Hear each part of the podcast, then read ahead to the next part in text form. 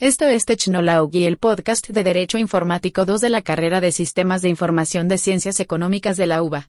Acá el próximo capítulo.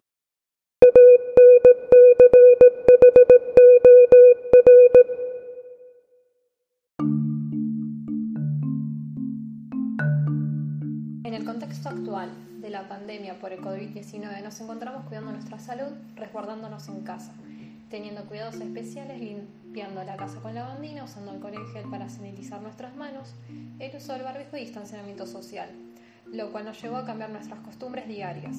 Estamos lejos de nuestras familias para cuidarnos los unos a los otros. Pero bien, algunas veces nos pusimos a pensar que este contexto nos llevó a hacer cambios en el uso de la tecnología o desde antes nos estábamos cuidando de los posibles delitos informáticos y es más, ahora se ha visto un incremento de los casos de ciberacoso y por ende violaciones de comunicaciones electrónicas, que es el tema que nos converge. Vamos con estas definiciones que quizás no las tenemos presentes y son necesarias saberlas. ¿Qué es un delito informático? También es conocido como delito cibernético o ciberdelito. Son todos los actos que permiten la comisión de agravios, daños o perjuicios en contra de las personas, grupos de ellas, entidades o instituciones y que por lo general son ejecutados por medio del uso de computadoras y a través del mundo virtual de Internet. Tenemos como ejemplos robos de identidades, conexiones a redes privadas, que va acompañada de robo de datos, destrucción de programas o documentos electrónicos. La Ley 26.388 introduce los delitos informáticos en el Código Penal. Ahora bien, cabe destacar que el artículo 18 de la Constitución Nacional dispone que el domicilio es inviolable, como también la correspondencia epistolar y los papeles privados y una ley determinará en qué casos y con qué justificativos podrá procederse a su allanamiento y ocupación. En línea con esta disposición, el artículo 153 del Código Penal hacía efectiva esta garantía, sancionando penalmente a quien abriere indebidamente una carta, un pliego cerrado o un despacho telegráfico, telefónico o de otra naturaleza que no le esté dirigido, violando con esa acción el derecho de toda persona a mantener en el ámbito de su privacidad e intimidad la correspondencia, los papeles privados y las comunicaciones telefónicas. No nos olvidemos de mencionar el artículo 197, Interrupción de Comunicaciones Electrónicas, que fue sustituido por el artículo 12 de la Ley 26.388 mencionado anteriormente, que nos dice, será reprimido con prisión de seis meses a dos años en interrumpir o entorpeciere la comunicación telegráfica, telefónica o de otra naturaleza, o resistiere violentamente el restablecimiento de la comunicación interrumpida. Ahora vamos con el concepto de comunicaciones electrónicas. El rol principal de las comunicaciones es mover información de un lugar a otro y comunicación significa transferencia de informaciones. Entonces, la comunicación electrónica es la, transmisión, recepción y procesamiento de información usando circuitos electrónicos. El delito de violación de comunicación electrónica es doloso, exigiéndose la conciencia del que comete la acción de estar abriendo o accediendo sin derecho a una comunicación electrónica dirigida a un tercero. Ahora hablemos un poco de los artículos del Código Penal que hacen referencia a violaciones de comunicaciones electrónicas.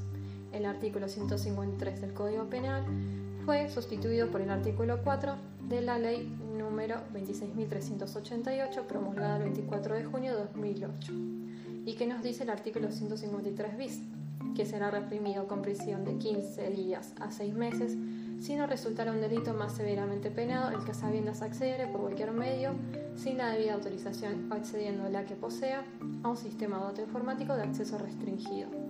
La pena será de un mes a un año de prisión cuando el acceso fuese en perjuicio de un sistema de dato informático de un organismo público estatal o de un proveedor de servicios públicos o de servicios financieros. Asimismo, tenemos el artículo 155, violación de la privada de las comunicaciones electrónicas, que habla de que la multa podría ser desde 1.500 pesos a 100.000 pesos. El que hallándose en posesión de una correspondencia, una comunicación electrónica, un pliego cerrado, un despacho telegráfico, telefónico o de otra naturaleza, no destinados a la publicidad, los hiciere publicar indebidamente si el hecho causare o pudiere causar perjuicios a terceros.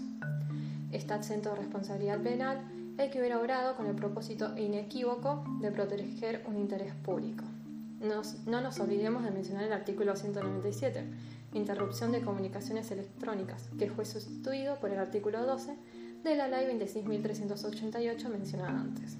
Y él mismo nos dice, que será reprimido con prisión de seis meses a dos años hay que interrumpir o entorpeciere la comunicación telegráfica, telefónica o de otra naturaleza o resistiere violentamente el restablecimiento de la comunicación interrumpida.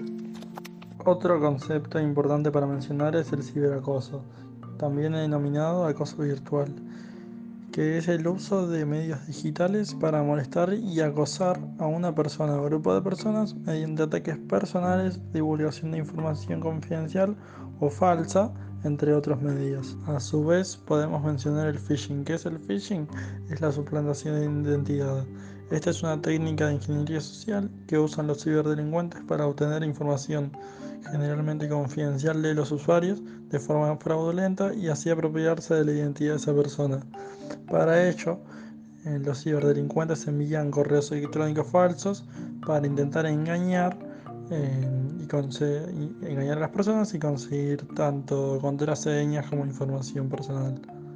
Dado este contexto de pandemia que estamos atravesando, el phishing creció a números incomparables, ya que todo el mundo está haciendo teletrabajo o está teniendo clases virtuales, entonces cada persona en su domicilio recibe mails eh, que aparentan ser de organismos oficiales o del banco eh, o se quieren hacer pasar por otra persona para ganar tu confianza y así robar tu información personal.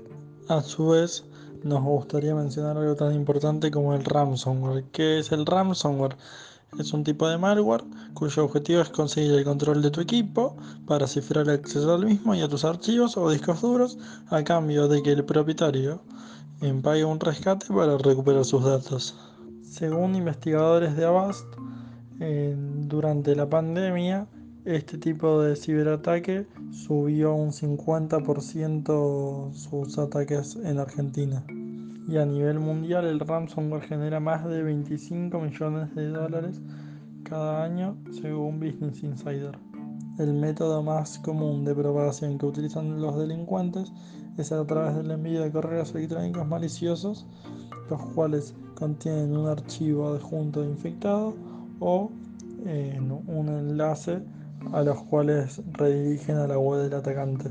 Una vez que el usuario descarga el archivo adjunto o ingresa al email infectado, los cibercriminales tienen total acceso de los datos que, tiene el usuario. Una vez que el delincuente se hace con la información del usuario, pide un rescate en criptomonedas, cuyas características son ser anónimas y sin trazabilidad.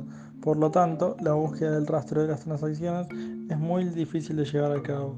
De esta manera pueden extorsionar a las víctimas sin que las autoridades sepan hacia dónde va el dinero. Por lo tanto, podemos concluir que el ransomware es un tipo de malware cuyo objetivo es conseguir el control del equipo para cifrar el acceso al mismo y o a sus archivos a cambio de que el propietario pague un rescate en criptomonedas para recuperar sus datos. Esto fue todo por hoy, nos encontramos en un próximo capítulo.